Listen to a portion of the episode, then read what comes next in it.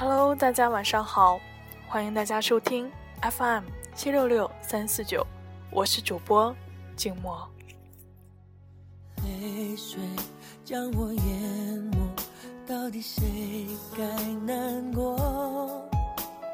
究竟是谁放掉这段感情？我才终于明白，办不。今天呢，继续和大家分享张嘉佳的《从你的全世界路过》这一本书。本次分享的故事来自第二页告白中的“我希望有个如你一般的人”。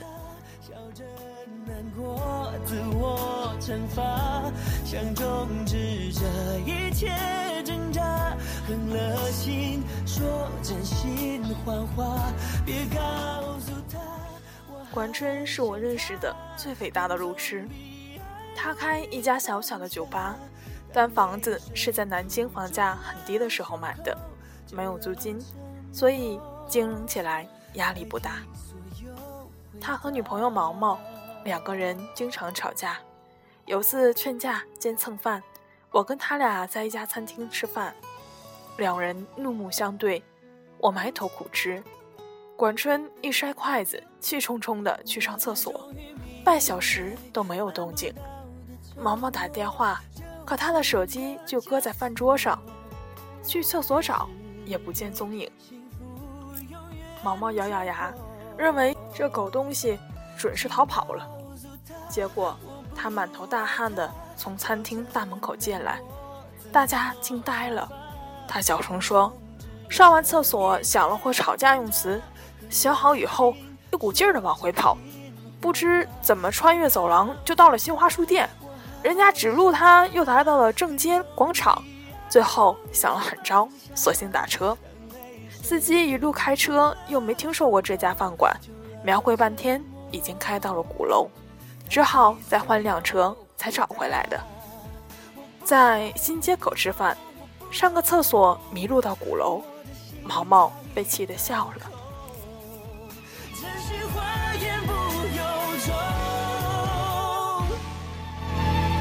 请告诉他我不爱他，笑着难过，自我惩罚。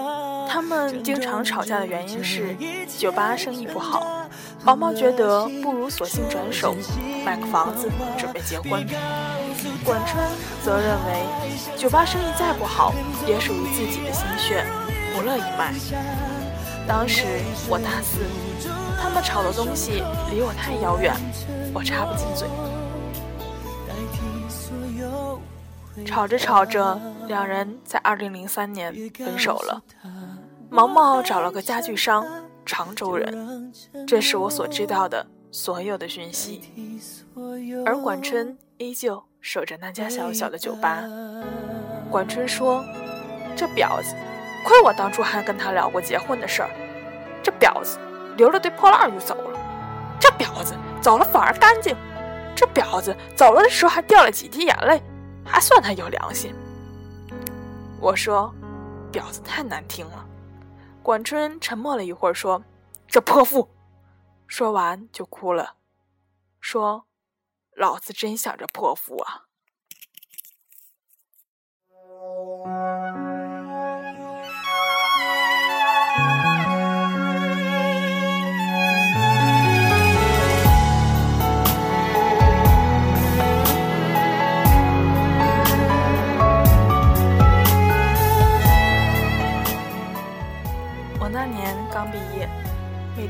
都在他那里喝到支离破碎。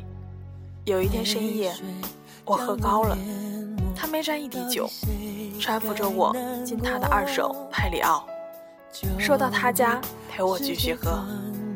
早上醒来，车子停在国道边的草丛里，迎面是块石碑，写着“安徽界”。我大惊失色，酒意全无，劈头问他什么情况。管春揉揉眼睛说：“上错高架了。”我说：“那你下来呀。”他羞涩地说：“我下来了，又下错高架了。”我一刹那觉得脑海一片空白。管春说：“我怎么老是找不到路呢？我努力平静说：“没关系。”管春说：“我想通了，我自己找不到路，但是毛毛找到了。他告诉我，以前是爱我的，可爱情会改变。他现在爱那个老男人。我一直愤怒，这不就变心吗？怎么还理直气壮的？现在我想通了，变心这种事情，我跟他都不能控制。就算我大喊。”你他妈不准变心，他就不变心了吗？我插他变心的大爷的！我说，你没发现迹象？有迹象的时候就得缝缝补补啊！管春摇摇头，突然暴叫：“混蛋蛋，都过去了，我们还聊这干嘛？总之，虽然我想通了，但别让我碰到这婊，这泼妇！”我心想，这不是你开的头吗？发了会儿呆。我问你身上有多少钱啊？他回答四千。我数数自己有三千多，兴致勃勃地说：“我有条妙计，要不咱们就一路开下去吧？碰到路口就扔硬币，正面往左，反面往右，没心情就继续走。一天天的毫无目标，磕磕碰碰，大呼小叫，忽然寂静，忽然喧哗，忽而在小镇啃烧鸡。”忽而在城里泡酒吧，艰难地穿梭江西，拐回浙江，斜斜插进福建，路经风光无限的油菜田，依山而建的村庄，两边都是水坡的窄窄田道，没有一盏路灯，月光打碎树影上的土路，很多次碰见写着“此路不通”的木牌。快到龙岩，车子抛标。引擎盖里隐约冒着黑烟，搞得我俩都不敢点火。管春叹气说：“正好没钱了，这车也该寿终正寝，找个汽车修车厂，能卖多少是多少。然后我们买火车票回南京。”这辆车最后卖了一千多块。拖走前，管春打开后备箱，呆呆地说。你看，我一看是毛毛留下的一堆物件：相册、明信片、茶杯、毛毯，甚至还有牙刷。砰的一声，管春重重盖上后备箱，说：“拖走吧，爷从此不想看到他。就算看见，如无意外，也是一记耳光。”我迟疑地说：“这些都不要啦。”管春就给我一张明信片，说道：“我和毛毛认识的时候，他在上海读大学。毛毛很喜欢你写的一句话，抄在明信片上寄给我，说这是他对我的要求。狗屁要求，我没做到，还给你吧。”我随手塞进了背包。拖车拖着一辆废弃的派利奥和满载的记忆，走远了。管春在烟尘飞舞的国道边呆立了许久，我在想，他是不是故意载着一车回忆，开到能抵达的最远的地方，然后将他们全部放弃。我才终于明白，办不到的承诺就成了枷锁，现实中。南京，管春拼命的打理酒吧，酒吧生意开始红火。不用周末，每天都是客满。攒了一年的钱，重新买了辆帕萨特。酒吧生意已经非常的稳定，就由他妹妹打理。自己没事儿就带着狐朋狗友都疯玩。夏天山顶，一起玩的朋友说：“毛毛完蛋了。”我苗苗管面无表情，就壮胆没详情。朋友说，毛毛的老公在河南买地做项目，碰到骗子，没有土地证，千万投资都打了水漂，到处托人摆平这事儿。过段时间，我零星的了解到，毛毛的老公破了产，银行开始拍卖他们家的房子。管春冷笑，活该。掩饰着幸福永远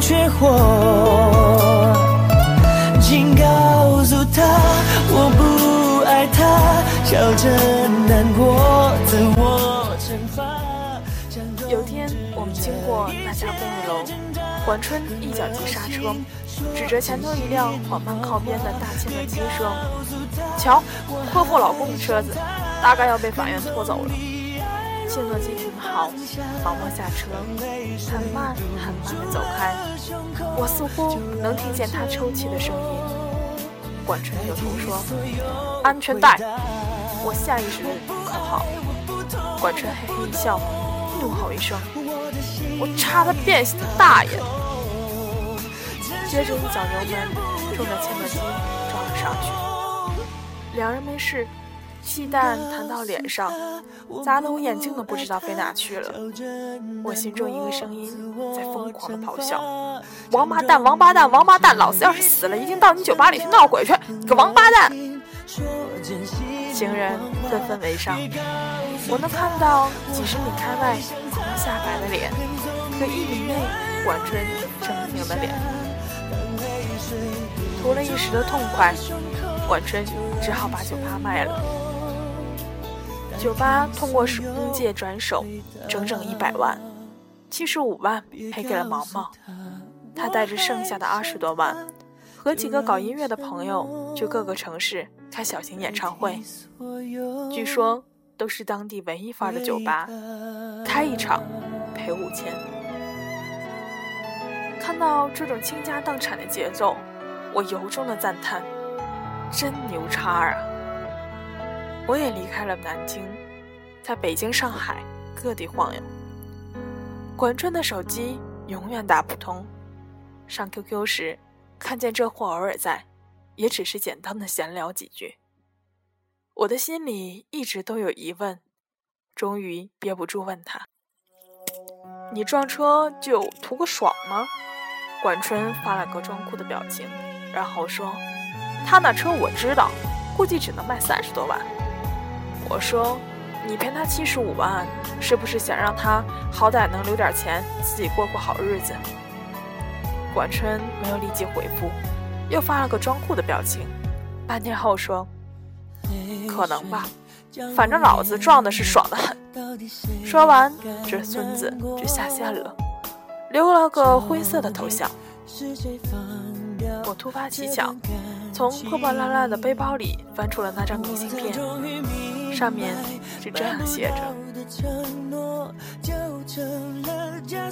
我希望有个如你一般的人，如这山间清晨一般明亮清爽的人。”如奔赴古城道路上阳光一般的人，温暖而不炙热，覆盖我所有的肌肤。由起点到夜晚，由山野到书房，一切问题的答案都很简单。我希望有个如你一般的人，贯彻未来，数遍生命的公路牌。我看着窗外的北京，下雪了。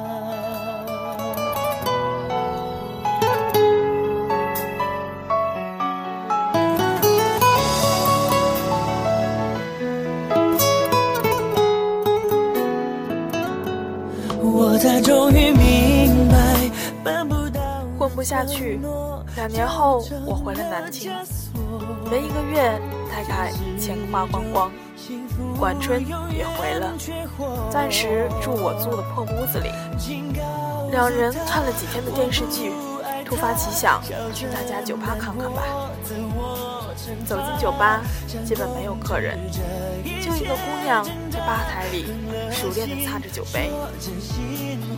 管春猛地停下脚步，我仔细看看，原来那个姑娘是毛毛。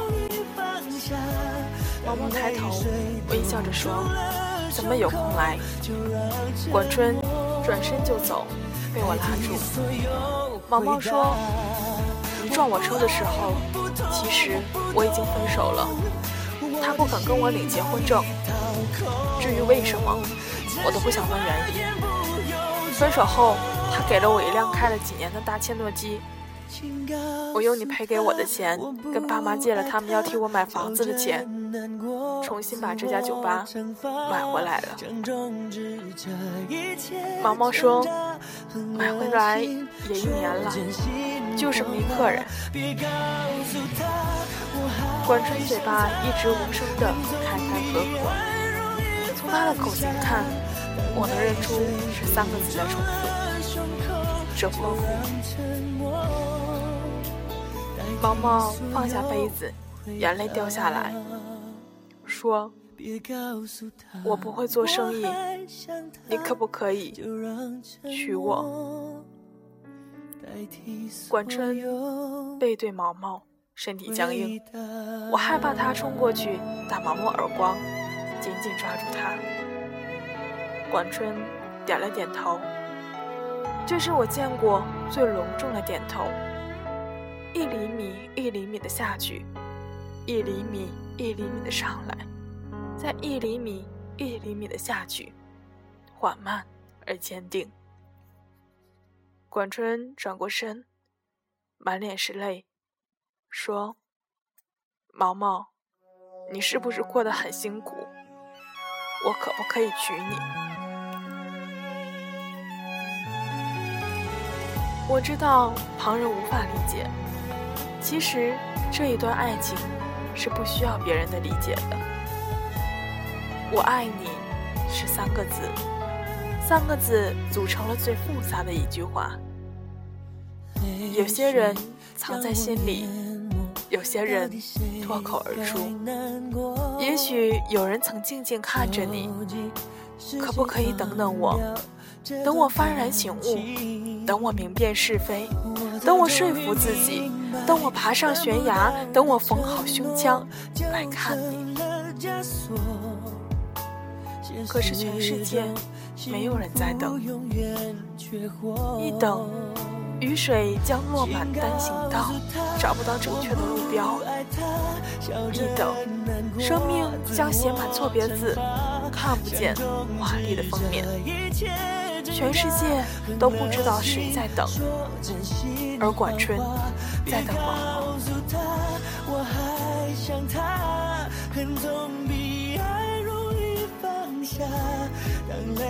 我希望有个如你一般的人，这世界有人的爱情如山间清风，有人的爱情如古城温暖的阳光，但没关系，最后是你就好。由起点到夜晚，由山野到书房，一切问题的答案都很简单，所以关春点点头。那总会有人对你点点头，贯彻未来，数遍生命的公路牌。他笑着难过，自我惩罚，想终止这一切挣扎，狠了心说真心谎话。就这样，这个故事以圆满的结局结束了。在读到全世界都不知道在等谁，但管春在等毛毛这句话时，真的温暖了我的心。不管我们身在何处，拥有怎样的爱情，只要最后是你就好了。今后特别喜欢明星会上的。最后，就让金诺以朗读它作为本期的尾声吧。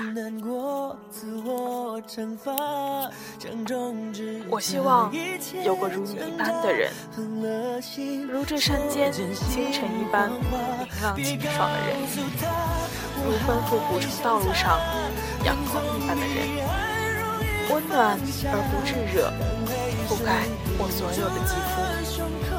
由起点到夜晚，由山野到书房，一切问题的答案都很简单。我希望有个如你一般的人，贯彻未来，数遍生命的公路牌。感谢你的聆听，我们下期再见。